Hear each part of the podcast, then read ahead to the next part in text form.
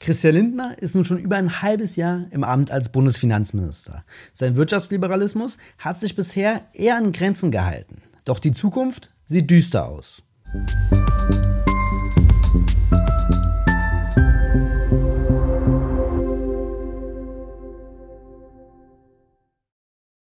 Und damit hallo und herzlich willkommen zu den Wirtschaftsfragen. Mein Name ist Lukas Scholle und heute sehen wir uns an, wie das erste halbe Jahr von Christian Lindner als Bundesfinanzminister aussah, was derzeit die Knackpunkte sind und wie die Zukunft aussehen könnte.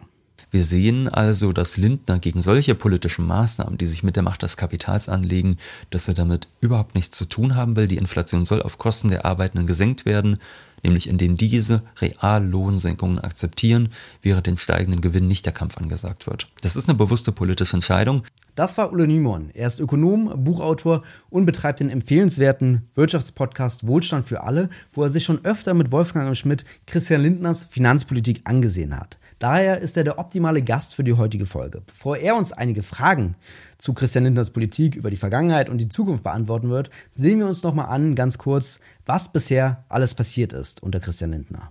Im Dezember 2021 wurde Christian Lindner als Finanzminister berufen, auf Basis des Koalitionsvertrags und des Sondierungspapiers. In beiden wurden schon die Eckpfeiler für die finanzpolitische Agenda festgehalten. Keine Steuererhöhungen bei Körperschaftsmehrwert oder Einkommenssteuer, die Schuldenbremse soll ab 2023 wieder gelten und zum Beispiel Kernprojekte von Christian Lindner wie das Superabschreibungsprogramm wurden festgelegt. Im Koalitionsvertrag gibt es aber auch einige positive Aspekte, wie zum Beispiel, dass Möglichkeiten geschaffen werden, die Schuldenbremse zu umgehen oder zu reformieren. Diese Möglichkeiten zur Umgehung wurden dann auch direkt genutzt, wie zum Beispiel bei dem Nachtragshaushalt, der im Dezember 2021 in Gang gegeben wurde. Dort werden 60 Milliarden Euro Neuschulden aufgenommen, die aufgrund einer geschickten Konstruktion nicht in den Jahren der Ausgabe unter die Schuldenbremse fallen, sondern in den Jahren der Auffüllung des Fonds. Da diese Schuldenbremse im letzten Jahr wegen der Corona-Pandemie ausgesetzt war, fällt diese Befüllung des Fonds also nicht unter die Schuldenbremse. Ein ziemlich kluger Move, um sich 60 Milliarden Euro Spielraum zu ermöglichen, muss man schon sagen. Auch im Januar 2022 war das noch das beherrschende finanzpolitische Thema. Im Bundestag wurden Anhörungen dazu durchgeführt von Sachverständigen. Die CDU-CSU-Fraktion hat eine Klage vor dem Bundesverfassungsgericht gegen den Energie- und Transformationsfonds angekündigt und so weiter und so weiter.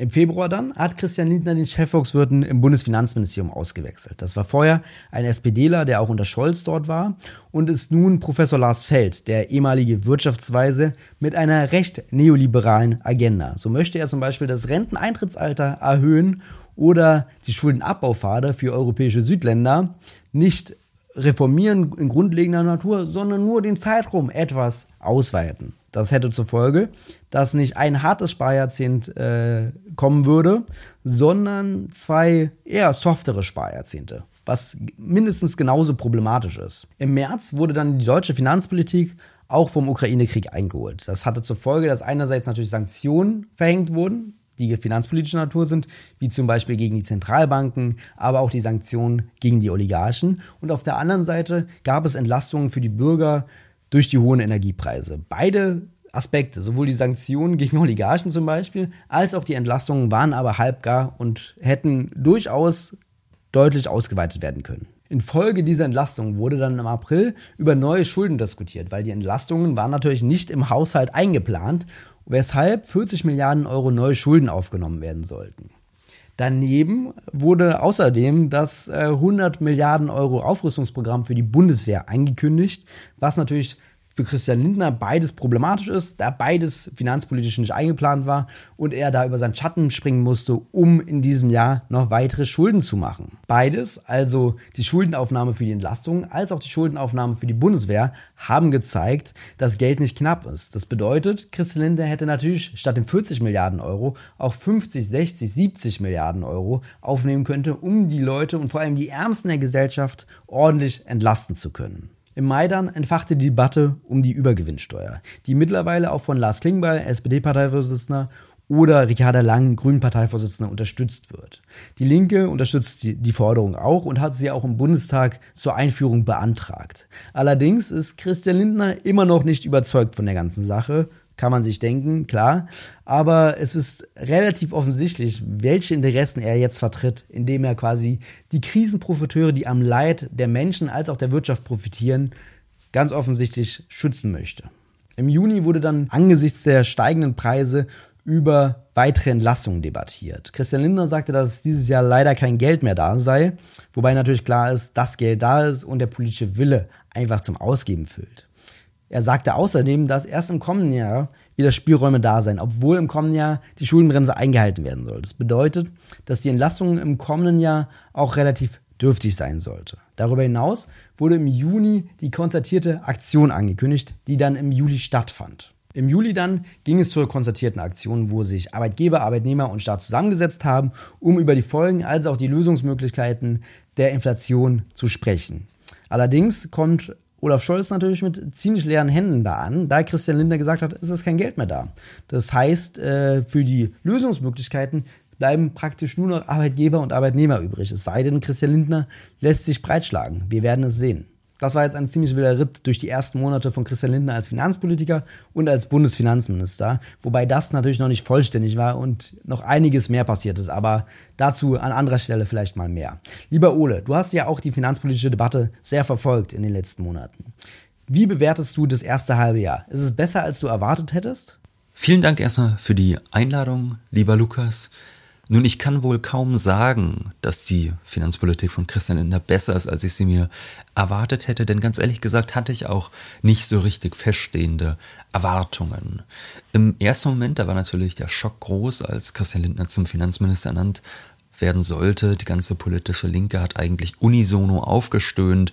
Wir alle hatten Angst vor einer neuen Runde Sparpolitik. Dann kam der Koalitionsvertrag, der ja durchaus allerlei Investitionen versprochen hat, gleichzeitig aber auch misstrauisch machte. Lindner wollte sowohl investieren als auch zurück zur Schuldenbremse und er wollte auch ohne Steuererhöhungen auskommen.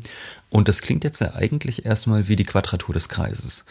Was die Ampel dann aber gemacht hat, war durchaus clever. Sie hat extra Schulden aufgenommen, was ihr jetzt gerade wegen der Corona-Situation natürlich möglich war. Also die Schuldenbremse ist ja noch für dieses Jahr, für 2022 ausgesetzt, so dass man präventiv Schulden aufgenommen hat, um auch in den folgenden Jahren investieren zu können.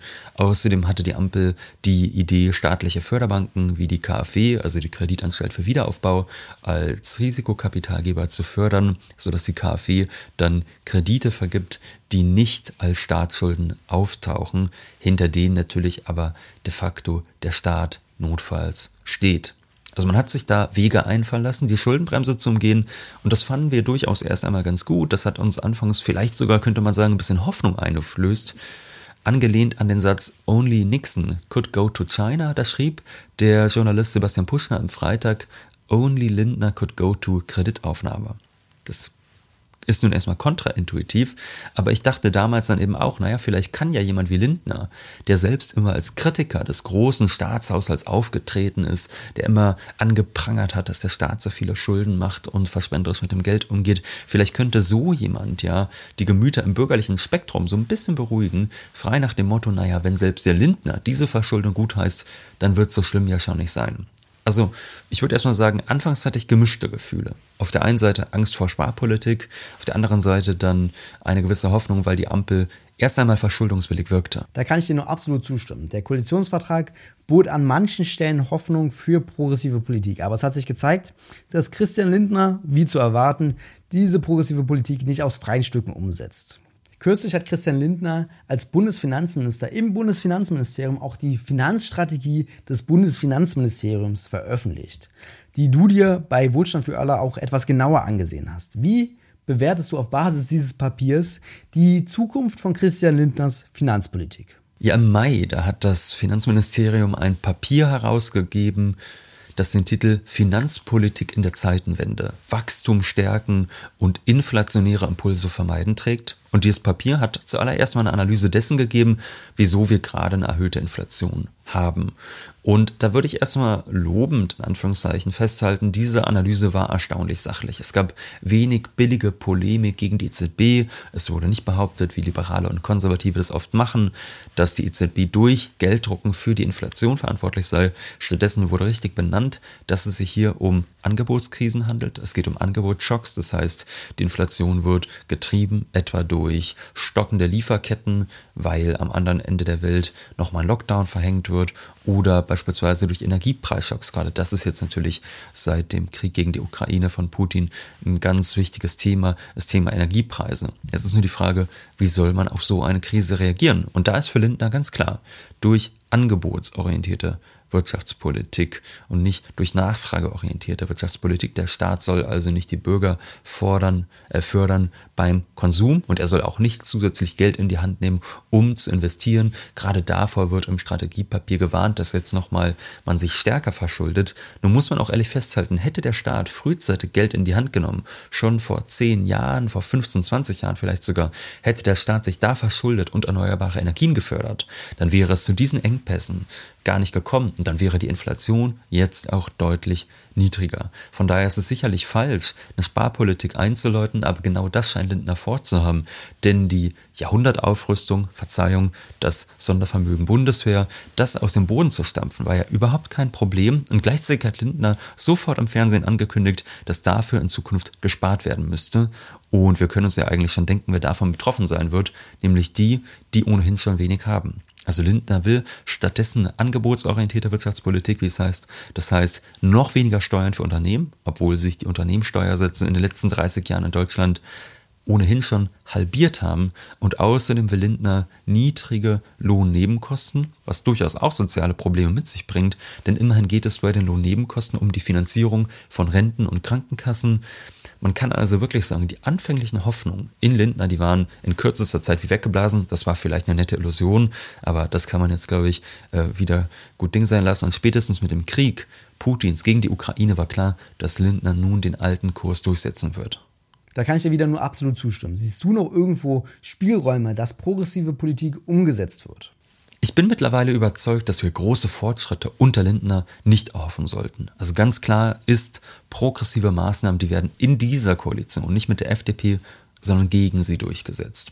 Dennoch wirkt es derzeit so, als hätten die Liberalen eine sehr, sehr starke Kontrolle darüber, was die Koalition so treibt, gerade wirtschaftspolitisch. Also während Gewerkschaften zur Mäßigung bei Tarifverhandlungen aufgerufen werden, das hat man ja auch schön noch gesehen, da hat ja Scholz gesagt, da soll es vielleicht mal Einmalzahlung geben, aber danach bitte soll man nicht noch ähm, höhere Löhne fordern. Ähm, während also auf der einen Seite zur Mäßigung aufgerufen wird, schließen Lindner und Co. kategorisch aus, dass Preiskontrollen verhängt oder meinetwegen Übergewinnsteuern eingesetzt werden, die also mal auf die andere Seite schielen, die mal gucken, naja, vielleicht treiben ja nicht nur Löhne beispielsweise die äh, Inflation, beispielsweise durch eine drohende ähm, Lohninflationsspirale, sondern das gibt es durchaus auch mit Gewinnen. Wir haben das ja gerade zu Beginn der Krise gesehen, dass beispielsweise Raffinerien gigantische Übergewinne angehäuft haben, die aber gar nicht mit steigenden äh, Kosten irgendwie was zu tun hatten. Ja? Das heißt, wir sehen also, dass Lindner gegen solche politischen Maßnahmen, die sich mit der Macht des Kapitals anlegen, dass er damit überhaupt nichts zu tun haben will. Die Inflation soll auf Kosten der Arbeitenden gesenkt werden nämlich indem diese Reallohnsenkungen akzeptieren, während den steigenden Gewinn nicht der Kampf angesagt wird. Das ist eine bewusste politische Entscheidung, die leider gerade überall anzutreffen ist. Also nicht nur die Finanz, auch die Geldpolitik will die Inflation auf Kosten der Bürger bekämpfen, etwa indem Kredite verteuert werden. Das können wir gerade sehen. Die Fed hat kräftig die Zinsen schon angehoben, droht mit weiteren Zinsschritten in diesem Jahr. Die EZB ist nun im Juli, wenn auch etwas langsamer, nachgezogen und hat auch aufgehört, die Märkte mit günstiger Liquidität zu versorgen. Und uns muss halt klar sein, das könnte zusätzlich zur Inflation ökonomische Krisen produzieren, beispielsweise auf dem Häusermarkt. Also da kann es durchaus sein, dass viele bald nicht mehr zahlungsfähig sind. Wer ein Haus im Wert von einer halben Million Euro abbezahlt, das sind heutzutage leider keine verrückten Preise mehr. Wer ein so teures Haus kauft und einfach mal zwei Prozent mehr Zinsen zahlen muss, der muss 10.000 Euro mehr pro Jahr ausgeben und das ohne jetzt mal zusätzlich zu dem, was man ohnehin da vorher abstottern musste, so für das Haus. Und das auch parallel zu den steigenden Energiekosten. Auch viele Unternehmen werden ihre Kredite im schlimmsten Fall nicht bedienen können. Das heißt, es wird die Wirtschaft abgewirkt, dadurch soll dann die Inflation gesenkt werden. Und gerade hier würde man ja sagen, da würde, wäre ein Eingreifen des Staates notwendig, dass er da vielleicht auch rettend einspringt, vielleicht sogar durch eine weitere Aussetzung der Schuldenbremse, wie sie die Grünen fordern, aber das scheint gerade alles eher unwahrscheinlich.